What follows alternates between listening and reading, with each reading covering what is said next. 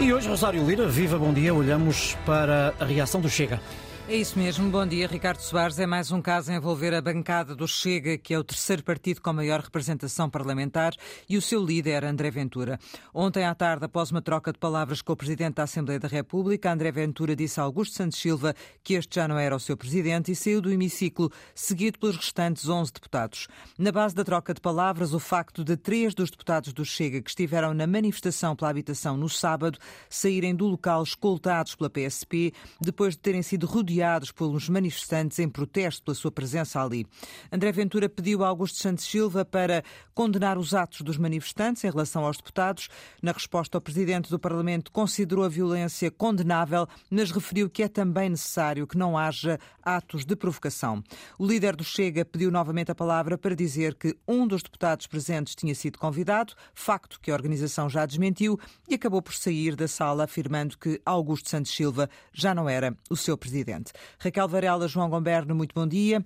Raquel, razão ou vitimização devia Santos Silva ter condenado os atos que envolveram os deputados do Chega na manifestação ou não? Bom dia, Rosário. Bom dia, João. Bem, eu acho ótimo que o Chega tenha saído do Parlamento. O partido nazi mandou queimar o Parlamento. O Chega saiu do Parlamento. Espero é que seja para sempre e não seja só um mini teatro. Eu acho que isto é um factoide político. O Chega não tem nada a oferecer aos portugueses em matéria económica, nunca disse uma palavra sobre direito ao trabalho, sobre condições salariais, sobre evolução de carreiras sustentadas e, portanto, o que vive disto. Uh, toda a representação política em geral uh, tem uma dimensão teatral, isso é um erro. Uh, raramente os partidos dizem ao que vêm, mas a extrema-direita, particularmente, é aquela que mais oculta. A extrema-direita, a sua essência é a violência e, portanto, até é quase cómico que os deputados do Chega uh, tenham que ser protegidos pela violência e um, uh, peçam ao Presidente da Assembleia que, uh, uh, que, que, reconheça e os proteja. É irónico. João, há aqui uma dificuldade de comunicação uh, dos partidos com o Chega que acaba por favorecer este teatro, como diz a Raquel de André Ventura? Bom dia, Rosário, bom dia, Raquel, bom dia a quem nos ouve. Claro que sim, claro que a vitimização dá sempre, dá sempre algum resultado para quem a pratica.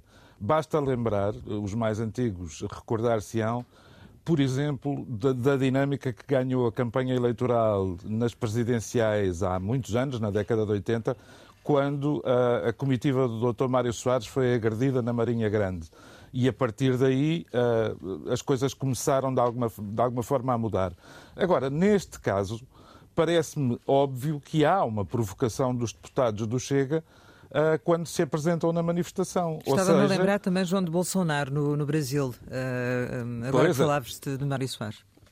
A chamada facada estratégica, Exato. não é? Uh, de qualquer forma, acho que, que talvez o Presidente da Assembleia da República pudesse ter conseguido evitar que o Chega tivesse o seu segundo pico de audiência em 72 horas, por causa do mesmo motivo, aparentemente, e segundo as palavras de André Ventura, por responder a um convite, com a presença dos três deputados na manifestação.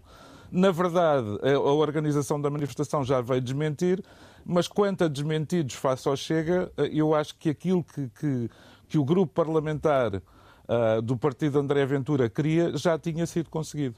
Raquel, uh, há realmente também esta dificuldade de comunicar uh, com este partido, talvez por falta de hábito da existência do mesmo ao longo quase de 40 anos, não é? Rosário, eu acho uh, que essa falta de comunicar também é um problema da comunicação, ou seja, para mim o jornalismo livre e independente tanto é do mercado como do Estado. Se o Estado reconhece a legalidade do Chega, a ordem constitucional moderna não deve reconhecer a legalidade do Chega e, portanto, muitas vezes o Chega também dança porque uh, os média lhe dão palco. Não é só um problema dos partidos políticos, é um problema da esfera pública. Uh, João, uh, como é que, do teu ponto de vista, esta, um, este, estas, estas situações acabam por ter muito impacto na, na opinião pública?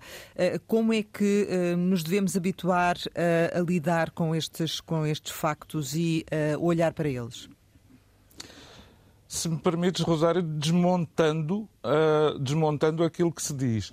Eh, eh, eu vou, vou, rapidamente dizer isto. O, o doutor André Ventura ontem disse uma coisa extraordinária, que é eu levanto a voz quando quiser porque sou um deputado eleito. Ficámos a saber que está oficialmente inaugurada a era do pulmão musculado na Assembleia da República. Depois disse, não há limite para o soundbite. É evidente que ele é um exímio praticante do soundbite, mas eu acho que ele queria dizer decibel. Não há limite para os decibéis. E depois, quando diz que já não reconhecem Augusto Santos Silva a, a, a sua circunstância de Presidente da Assembleia da República, está, está a arranjar lenha para se queimar, porque aparentemente Augusto Santos Silva não deixará de ser Presidente da Assembleia da República e, portanto, do Grupo Parlamentar do Chega até 2026. De qualquer forma, e, e para resumir, aquilo que me parece é que ontem ficou demonstrado que, além da disciplina de voto, há uma coisa extraordinária no grupo parlamentar do Chega, que é a disciplina de saída. Raquel, alguma coisa a acrescentar depois do que o João disse?